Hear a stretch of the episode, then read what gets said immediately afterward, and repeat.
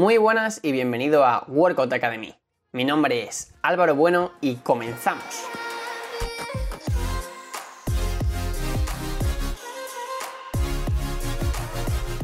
Muy buenas de nuevo y como siempre vamos a empezar hablando un poco de la cuestión que nos toca tratar hoy.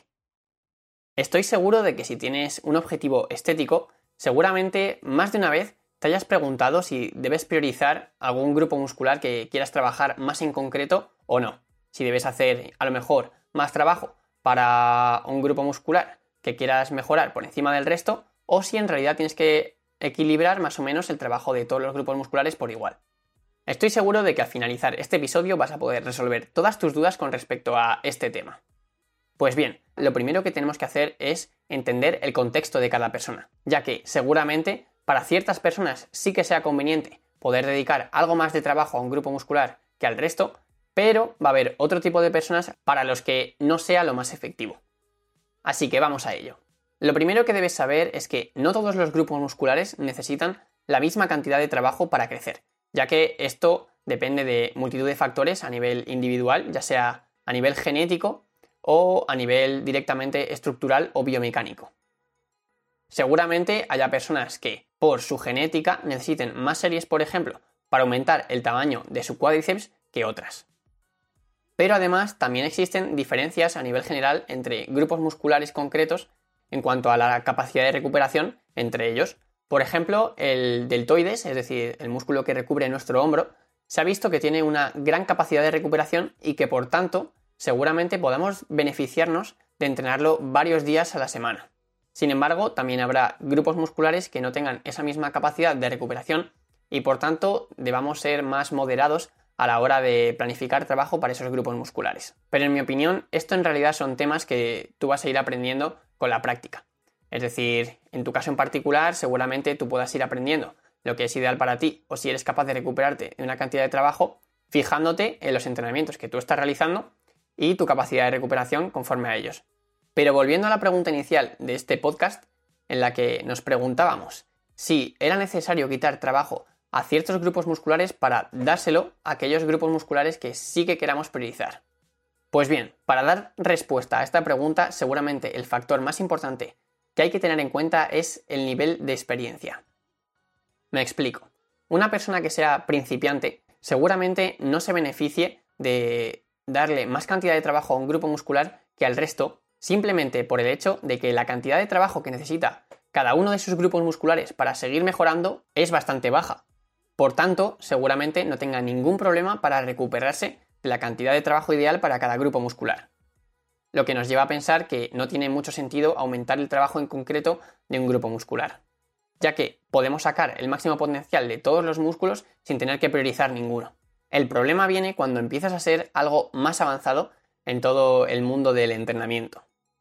Y es que llegará un punto en el que directamente tu cuerpo no sea capaz de recuperar todo el trabajo que necesitan todos tus grupos musculares para seguir creciendo.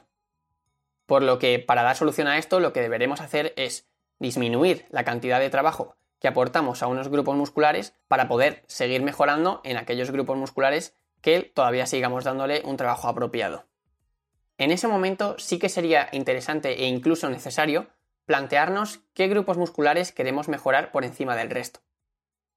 Ya que, como he dicho, debido a nuestra limitada capacidad de recuperación por la gran cantidad de trabajo que demandan nuestros músculos para crecer, debemos seleccionar unos cuantos grupos musculares a los que destinar la mayor parte de nuestro entrenamiento. Entonces, ¿cuál sería la estrategia en estos casos?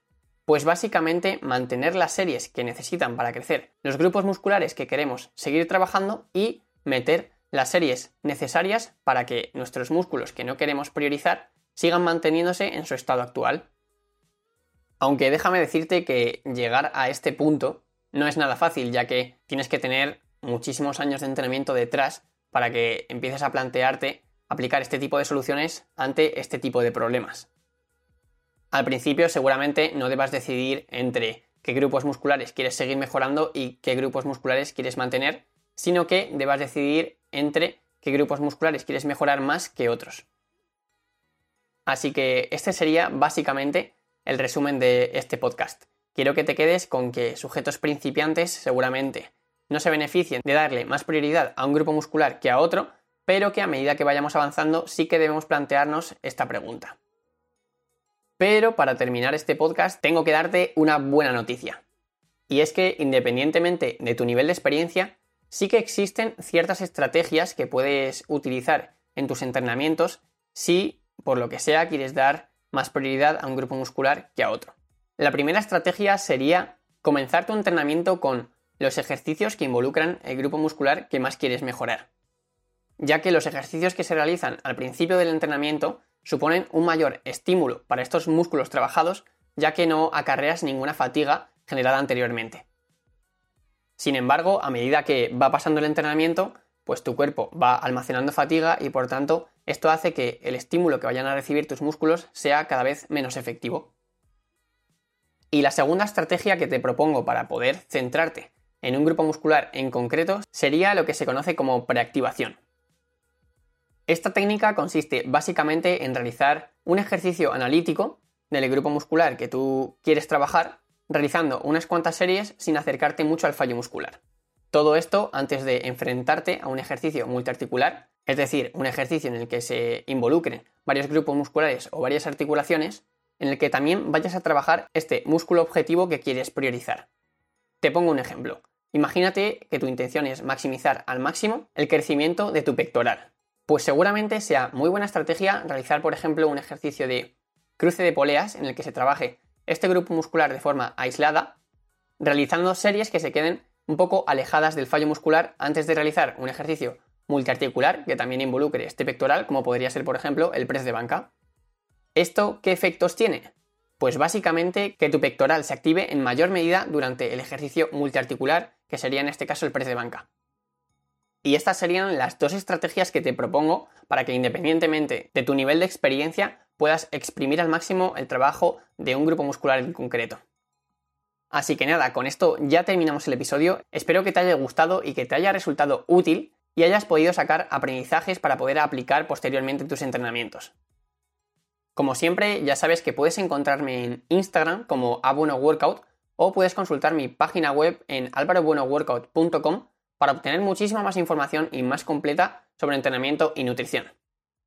Además, me encantaría si pudieses contactar conmigo a través de Instagram o a través del correo electrónico para poder darme un pequeño feedback de cómo estás viendo este tipo de episodios en el podcast para poder seguir mejorando y hacer de este proyecto algo de mucha calidad a largo plazo. Así que nada, comparte este episodio con alguien que creas que también le podría interesar este tema y nos vemos en el siguiente.